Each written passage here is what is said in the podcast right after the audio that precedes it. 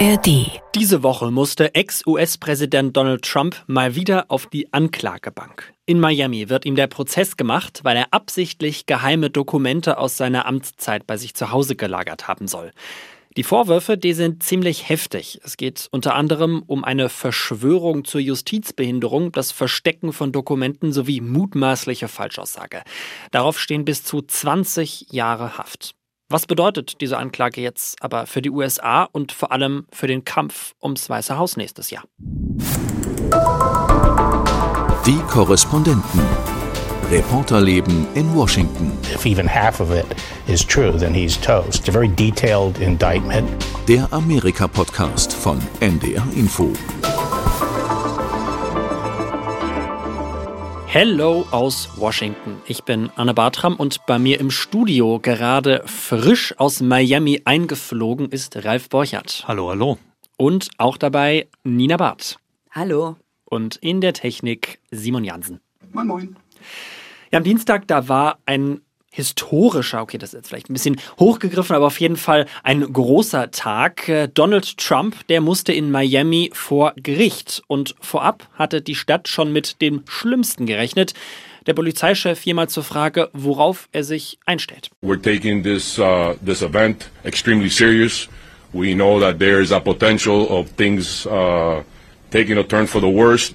We're bringing enough resources to handle crowd anywhere from 5,000 to 50,000. Ja, also genügend Vorbereitung für 5 bis 50.000 Demonstranten vor Ort. Ralf, du warst ja dabei, nicht als Demonstrant, aber als Berichterstatter. Wie viele waren's?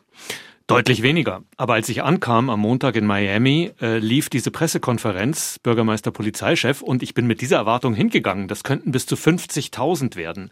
Und gleichzeitig hatte man in Social Media Warnungen in einschlägigen Gruppen jedenfalls, dass die Proud Boys, diese berüchtigte Truppe von rechtsradikalen Trump-Anhängern, die schon beim Sturm aufs Kapitol im Januar 21 hier in Washington beteiligt waren, dass die dort demonstrieren könnten. Mit dieser Erwartung bin ich also zum Ort des Geschehens und war dann sehr verwundert. Es war kaum was abgesperrt durch die Polizei. Äh, am Vortag war das, also Montag, waren überhaupt keine Demonstranten da. Und auch dann am Tag selbst, am Dienstag, waren es am Ende keine Proud Boys und äh, deutlich weniger Demonstranten, meiner Schätzung nach äh, maximal 1000, keine 50.000. Genau, warum es denn dann doch deutlich weniger waren als erwartet, auch darüber wollen wir natürlich sprechen. Aber fangen wir nochmal an mit der Grundlage, worum geht's bei diesem Prozess jetzt eigentlich? Und vor allem, es ist ja auch jetzt nicht äh, das erste Mal, dass Donald Trump in letzter Zeit, ich sage mal, Schwierigkeiten mit der Justiz hatte. Also hier geht es jetzt bei diesen Geheimdokumenten, sind es insgesamt 37 Punkte in sieben Kategorien, in denen Trump angeklagt worden ist. Und da geht es in der Hauptsache um die illegale Aufbewahrung von Geheiminformationen zur nationalen Verteidigung. Und das sind hochsensible Informationen, wie eben Details zu den nuklearen Fähigkeiten der USA oder anderer Länder oder militärische Notfallpläne der USA. Also wirklich Dinge, die nicht in fremde fremde Hände gelangen sollten. Das alles fällt unter das Anti-Spionagegesetz der USA. Allein dafür könnte Trump, wenn er schuldig gesprochen wird, zehn Jahre äh, Gefängnis bekommen. Und dann gibt es noch andere Anklagepunkte wie Verschwörungen zur Behinderung der Ermittlungen zum Beispiel oder mutmaßliche Falschaussage. Und weil du vorhin gesagt hast, Arne, naja, historisch vielleicht so hochgegriffen, immerhin, es ist das erste Mal, dass ein Ex-Präsident auf Bundesebene angeklagt wird. Also das ist schon historisch in gewisser Weise. Definitiv. Vor allem, was ich beeindruckend fand, es gab ja auch irgendwie Bilder, die man im Netz gesehen hat von Dokumenten, die irgendwo rumlagen. Und das eine sah irgendwie aus, als würden da die ganzen äh, Koff irgendwie Koffer oder Kisten voller Dokumente irgendwo in irgendeinem Bad stehen. Also, ja, in einer Dusche, ja, genau. in einer Toilette. Der perfekte ähm, Lagerungsort. ja, und auch in einem Raum in Mar-a-Lago, äh, seinem Zuhause, seinem Anwesen der öffentlich zugänglich war offenbar. Genau, und es ist ja sein Zuhause, aber es ist eben ein Ort, wo große Veranstaltungen auch stattfinden. Und deshalb ist das natürlich nochmal, kommt erschwerend hinzu, dass es da offensichtlich Räume gab, in die jeder hätte reinlaufen können. Und das Entscheidende an dieser Anklage ist, glaube ich, auch, Als festgestellt wurde, Trump hat diese Dokumente und ihn die Behörden, also das Nationalarchiv, wo sie hingehören, das FBI aufgefordert haben, gib sie zurück. Er hat es nicht getan. Er hat sich geweigert. Er hat offenbar Mitarbeiter angestiftet, ähm, zu lügen, um es direkt zu sagen, hat auch selbst gelogen. Und ähm, niemand weiß, ob nicht vielleicht heute noch Dokumente in Mar-a-Lago sind die das übrig sind, sozusagen.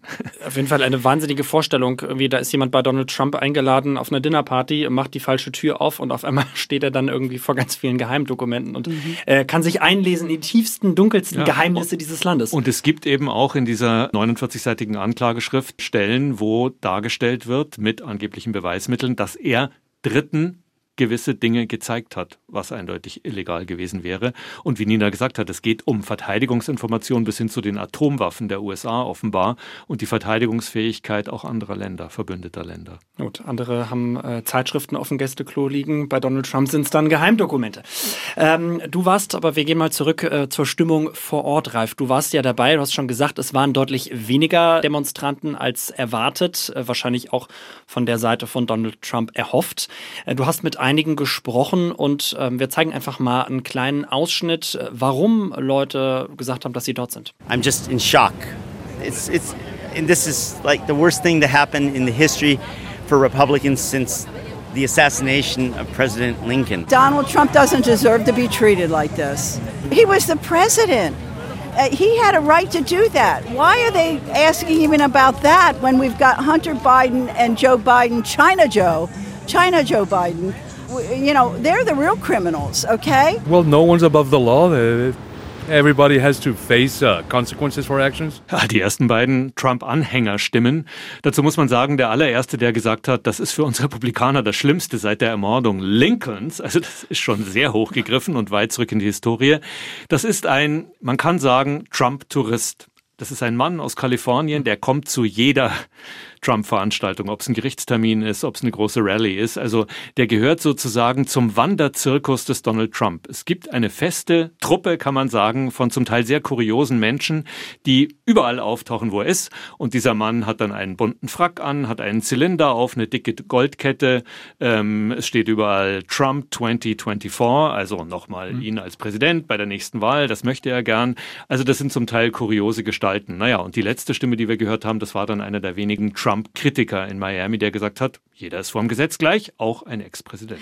Aber das, was du gerade sagst, das zeigt auch, welchen Kultstatus. Donald hm. Trump tatsächlich bei manchen hat. Also das ist, ähm, man kann es eigentlich kaum glauben, aber es ist wirklich Kult. Ja. Er ist Kult für manche. Und äh, bei der Frau, die man eben zu hören bekam, äh, die sich selber als Dutch Pennsylvanian, auch mit deutschen Wurzeln, ähm, bezeichnet, sie ist auch bei sehr vielen Trump-Veranstaltungen und ich habe lang mit ihr gesprochen, habe sie zu vielem gefragt, habe versucht mit ihr zu argumentieren, all die, man muss sagen, Verschwörungstheorien, die Donald Trump erzählt, eins zu eins wiedergegeben. Ja? Also es gibt einfach einen festen Kern der Anhängerschaft, die ihm folgt und die nichts auf ihn kommen lässt. Anklage hin oder her. Und du hast ja auch gefragt, was sie denn jetzt eigentlich als überzeugter Trump-Fan findet, was er denn in seiner Präsidentschaft so Tolles gemacht hat. Und das fand ich einen sehr interessanten Ausschnitt, weil auch sie da ja, so einen Moment überlegen musste. What's the best thing he's done as a president, Donald Trump? What's his strength?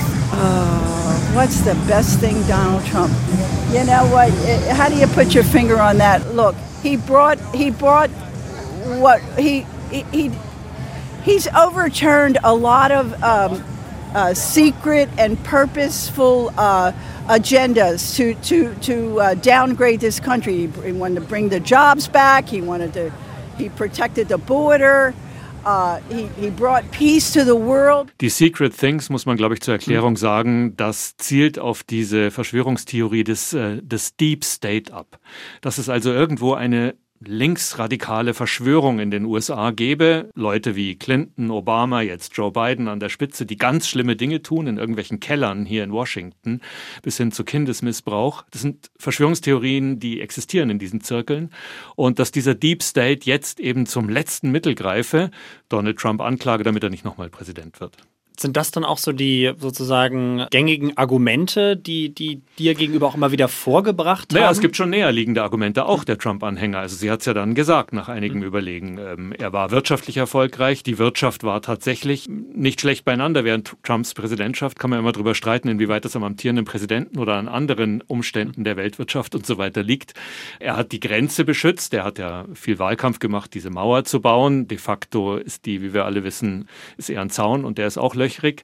Er hat das Problem auch nicht lösen können, aber er hat Härte gezeigt gegenüber Migranten und das gefällt in Anführungszeichen eben vielen konservativen Wählerinnen und, und Wählern. Und was ich tatsächlich auch ähm, schon oft gehört habe, wenn ich mich mit Trump-Anhängern unterhalten habe, ist, was er selbst auch sagt, und das glauben sie ihm, er würde morgen den Krieg in der Ukraine beenden. Mit ihm wäre es dazu erst gar nicht gekommen, weil Putin hätte sich das nicht getraut unter einem US-Präsidenten Trump. Aber jetzt gibt es diesen Krieg, den russischen Angriffskrieg in der Ukraine, und Trump würde den sofort beenden. Und dann geht es natürlich auch immer um angebliche Korruption von Joe Biden, China Joe, auch das haben wir eben gehört in der Aussage. Also es geht um die Behauptung, dass Joe Biden, sein Sohn, seine Familie insgesamt millionenhohe Schmiergelder bekommen habe in der Vergangenheit von ausländischen Ländern. Durch nichts belegt bisher auf jeden Fall, aber auch das kursiert und hat sich festgebissen unter Trump-Anhängern. Das sind jetzt also die Argumente, mit denen Trumps Unterstützer ihn versuchen ja, zu unterstützen. Dann gibt es aber die durchaus interessante Frage jetzt, diese ganze Anklage sorgt die eher dafür, dass die Unterstützer noch weiter sich hinter ihm versammeln, auch ja die Republikaner. Wir denken ja jetzt schon an nächstes Jahr, an den, an den Präsidentschaftswahlkampf. Oder kann es vielleicht auch dafür sorgen, dass sich doch mehr Menschen davon abwenden? Unsere Kollegen von den Tagesthemen, die haben mit einer Anwältin äh, gesprochen, Anne-Marie McAvoy, und äh, die hat das jetzt zur Frage gesagt. Dieses Verfahren kann ihm schaden. Es kann Menschen beeinflussen, die ihn sowieso nicht mögen mögen oder auch Wähler, die unentschieden sind, die könnten sich von ihm abwenden. Aber die, die ihn sowieso gut finden, für die ist das Verfahren doch nur ein weiteres Beispiel für diese sogenannte Hexenjagd. Ich sehe, dass ihr beide da nickt. Also das heißt, ihr würdet dem zustimmen, dass das sozusagen die Unterstützer noch mehr hinter ihm versammelt und seine, die ihn sowieso nicht mögen, ihn dadurch genauso weiterhin ablehnen. Da würde ich äh, voll und ganz zustimmen. Und es gibt verschiedene Umfragen auch dazu. Nutzt es ihm oder schadet es ihm? Und äh, da sieht es im Moment ganz danach aus, als ob das Trump nicht schadet. Ähm, er hat seit der Anklageerhebung auch rund sieben Millionen Dollar an Spenden eingenommen. Das hat zumindest ein Sprecher von Trump gesagt. Das heißt, Donald Trump profitiert offensichtlich auch finanziell davon. Das war auch nach der Anklage im Zusammenhang mit ähm, den Schweigegeldzahlungen für eine ehemalige Pornodarstellerin so. Also es scheint ihm im Moment auf jeden Fall nicht zu schaden, weil, und das zeigen Umfragen auch, die große Mehrheit der republikanischen Wähler eben davon überzeugt ist, dass dieser Prozess, dass diese Anklage politisch motiviert ist. Allerdings, um ein bisschen dagegen zu sprechen, es ist ein verdammt langer Weg noch bis mhm. zu den Vorwahlen und bis zu den Wahlen. Und wie diese Anklage, und es können ja noch weitere hinzukommen, es gibt ja noch andere Verfahren, bei denen noch nicht entschieden ist, also Stichwort Wahl, Fälschungsvorwürfe, Georgia, äh, Stichwort Beteiligung am Sturm aufs Kapitol und so weiter. Also wie sich das langfristig aufwirkt auf die spannende Frage, wie verhält sich der Rest der Republikanischen Partei, die, die etablierten Republikaner, die ihn bisher verteidigen. Ich bin mir da noch nicht ganz so sicher, sicher, ob die Wirkung auch mittellangfristig im Sinne, äh, wie es Nina eben beschrieben hat, ist, dass es die eigentlichen Anhänger erstmal befeuert. Spannend in dem Zusammenhang fand ich auch, dass sich Trumps damaliger Justizminister William Barr bei Fox News äh, zu den Vorwürfen zur Anklage geäußert hat oder das er gesagt hat. If even half of it is true, then he's toast. I mean, it's a it's a pretty it's a very detailed indictment. Uh, and it's very, very damning. And this idea of presenting Trump as a victim here, a victim of a witch hunt, uh, is ridiculous. Natürlich schon eine Hausnummer. Ne? Also die beiden haben sich ja zwar verkracht, äh, das, ist, das ist ja bekannt, aber trotzdem, dass ja jemand auch beim, beim Sender Fox News, der ja sehr wohlwollend auch ähm, normalerweise gegenüber Donald Trump berichtet, ja. jemand so etwas sagt. Ne? Absolut. Also, dass da schon was, wenn das dran ist, äh, da, da ziemliche Konsequenzen hätte. Also ist schon beeindruckend. Die sind zerstritten, aber William Barr ist ein konservativer Jurist. Er war Justizminister und dieser schöne englische Ausdruck, äh, wenn nur die Hälfte stimmt, hieß Toast. Er ist erledigt. Also der ist geliefert, wenn das äh, so zutrifft. Von jemand äh, dieses Kalibers zu hören, das war schon ein Ding, gerade auf Fox News. Und er ist auch nicht der einzige von namhaften Republikanern, ähm, die da äh, ganz klare Kritik geäußert haben. Ich habe jetzt mal rausgesucht, so ein paar Zitate, aber eins fand ich ganz spannend. Chris Christie, der äh, auch kandidiert als Präsidentschaftskandidat für die Republikaner, der war auf CNN und der hat gesagt, die Fakten in der Anklageschrift seien devastating, also äh, schockierend, erschütternd und dass er ganz klar erwartet, dass die Kritik an Trump innerhalb der Republikaner jetzt zunehmen wird. Also ähm, klar, jetzt kann man sagen, das ist ein Konkurrent äh, ums Rennen, äh, im Rennen um die Präsidentschaftskandidatur, aber die Mehrheit der ja, bekannten Republikaner stehen im Moment noch ziemlich geschlossen hinter Trump, das ist mein Eindruck. Aber ähm, es gibt jetzt nach und nach die Stimmen, die eben laut werden und die doch ihn sehr kritisieren. Also man könnte es auch überspitzt so sagen, nach wie vor ist die Mehrheit der etablierten Republikaner zu feige, obwohl sie es besser wissen, um gegen Trump aufzustehen, aus Angst, dass eben die Unterstützungsbasis nach wie vor so breit und so stark ist, dass es ohne die unmöglich wäre, die Wahl zu gewinnen. Für Trump selbst und auch seine Anhänger ist das Ganze ja eigentlich immer nur Teil der sogenannten Witch Hunt, ne? also der, der Hexenjagd gegen ihn. Und so hat er das auch ausgedrückt, äh, kurze Zeit äh, später selbst. Today we witness the most evil and heinous abuse of power in the history of our country. Very sad thing to watch. A corrupt sitting president had his top political opponent arrested on fake and fabricated charges of which he and numerous other presidents would be guilty, right in the middle of a presidential election in which he is losing very badly.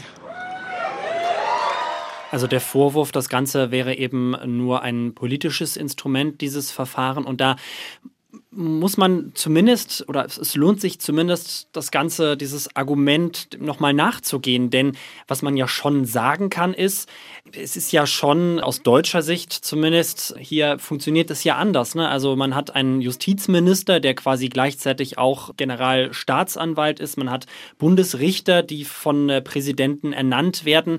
Also könnte man denn sagen, ist, ist da vielleicht was dran, dass da zumindest ein bisschen, naja, naja, fishy aussieht. Hm. Zwei Dinge. Aus deutscher Sicht ist es natürlich eine gewisse Schwäche des amerikanischen Systems, wenn man so will, dass der Justizminister gleichzeitig der oberste Ankläger der Nation ist. Aber in diesem Fall hat der Justizminister auch aus diesem Grund, Merrick Garland hat einen Sonderermittler ernannt. Und Jack Smith, wenn man sich dessen Biografie anschaut, dann ist das wirklich ein, ein tadelloser Top Profi, Jurist, internationale Erfahrung, internationaler Gerichtshof Den Haag und so weiter und so fort, der keineswegs ein lupenreiner Demokrat ist, also auf Seite Bidens und der Demokraten steht. Und man muss sich ja schon auch auf der Zunge zergehen lassen, was Trump da sagt. Er stellt den gesamten Rechtsstaat in Frage.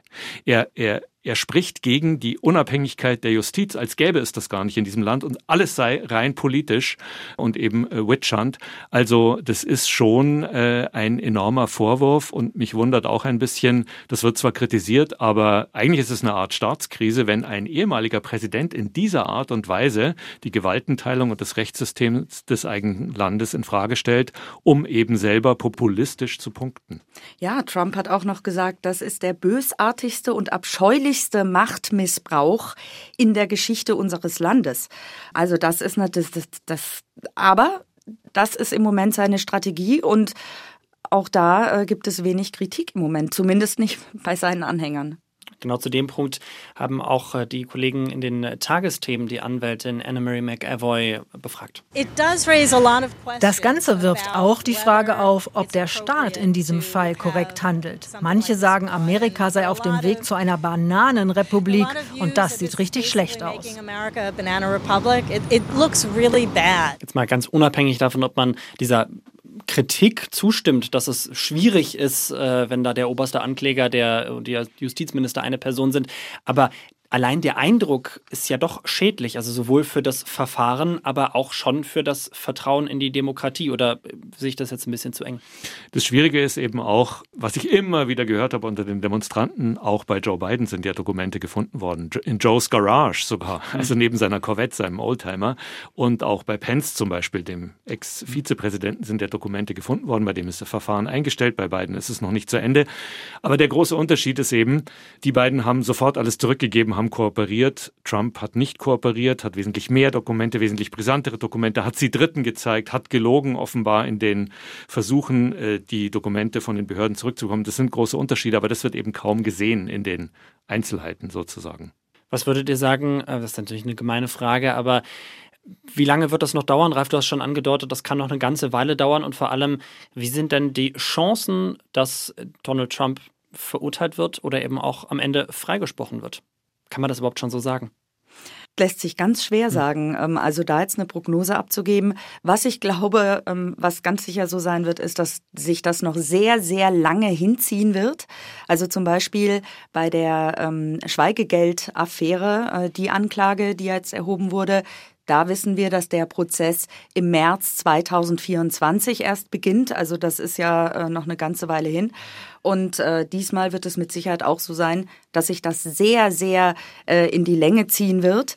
Und ähm, ja, ob er tatsächlich äh, verurteilt wird oder beziehungsweise, also ich habe mal ich habe mal ähm, ausgerechnet, wie viele Jahre Haft ihm denn tatsächlich drohen. Und bei der Anklageerhebung, ähm, diese äh, über 40 Seiten, ist hinten dran ein Penalty Sheet. Da wird nochmal genau aufgelistet, die, sind die Punkte aufgelistet, für die er angeklagt wird und was für eine maximale Strafe ähm, da droht. Und es wären insgesamt, wenn er wirklich in allen Punkten schuldig erklärt wird und in allen Punkten die Höchststrafe kassiert, wären es rund 100 Jahre die er ins Gefängnis kommen könnte. Das wird natürlich nicht passieren. Mhm. Also das, ähm, das halte ich für nahezu ausgeschlossen.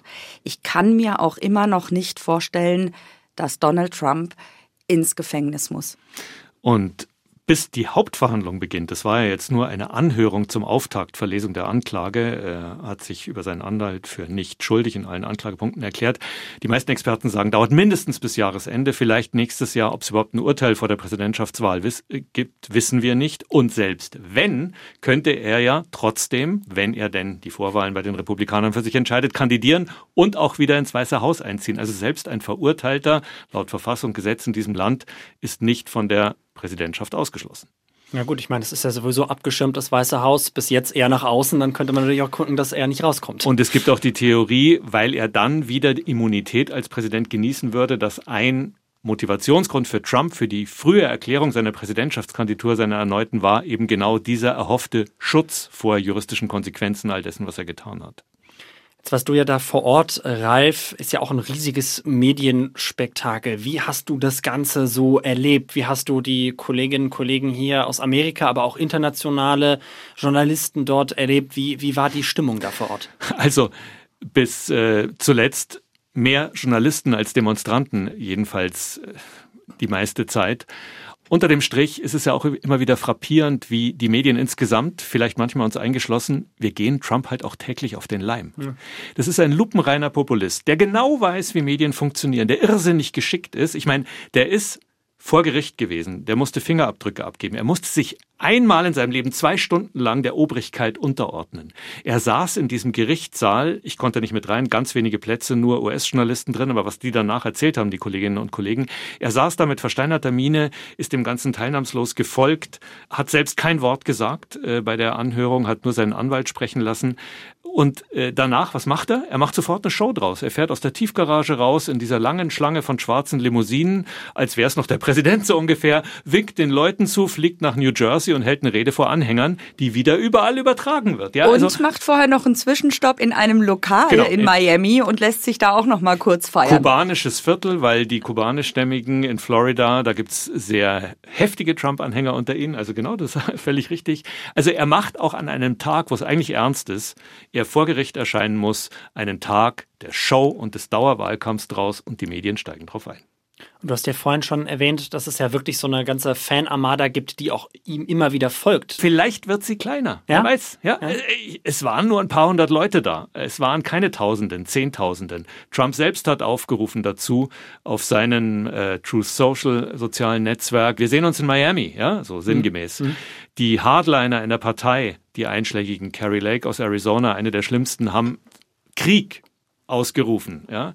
Also man konnte auch denken, die kommen jetzt da alle wieder hin, inklusive all der Proud Boys dieser Welt. Das ist nicht passiert. Also, hm, who knows? Aber was glaubt ihr denn, warum? Weil sein Einfluss schwindet oder haben Sie vielleicht auch Angst bekommen nach den ganzen Urteilen, nach den Prozessen um die Kapitolstürmung 2021? Also ich kann mir vorstellen, dass das schon einige abschreckt, weil man eben jetzt im Zusammenhang mit der Erstürmung des US-Kapitols am 6. Januar 2021 sehr wohl sieht, dass das nicht folgenlos bleibt.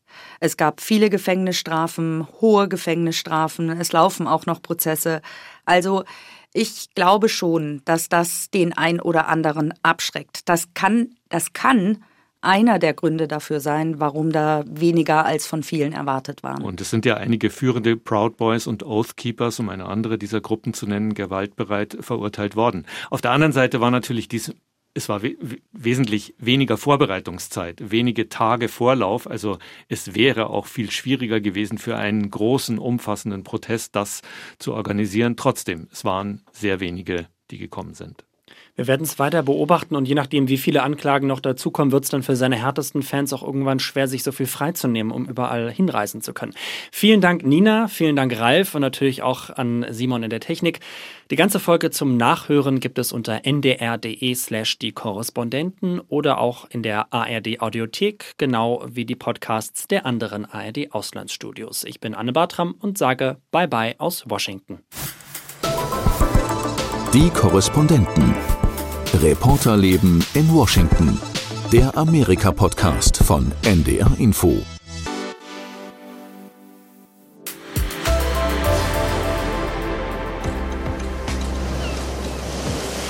Wir finden hier äh, Meerkohl, Meersenf, Salzmiere und die blühen in sämtlichen Farben von weiß bis lila, rosa. Also wirklich wunderschön. Hallo, ich bin Niklas Schenk vom Podcast Moin, die Reportage Natur. Also es ist schon so, dass man den Gästen immer noch erklären kann und näher bringen kann, dass sie hier Gast auf der Insel sind. Es ist ein wilder Lebenstraum. Unsere Reporterinnen und Reporter gehen raus in die Natur, in den Wald, ins Moor, in die Heide und ans Wasser. Wir hatten in den 70er Jahren in der Leine nur noch vier Fischarten. Mehr gab es nicht. Die Leine war total verschmutzt. Heute haben wir 40 Arten hier. Zum Teil Arten, die unheimlich selten sind, die kaum ein Mensch kennt. Moin, die Reportage stellt Umweltaktionen und Initiativen vor. Menschen, die sich für die Natur engagieren. Da, wo sie was bewegen. Draußen. Und wenn wir mal hochgucken einfach, dann sieht man, dass da auch ein Nest ist und da auch. Ja. Hier brüten dann wiederum die Graureiher. Die sehen so süß aus, auch die kleinen Graureiher. Das sind ja so Punks, ne? Moin, die Reportage Natur. Alle Folgen in der ARD Audiothek.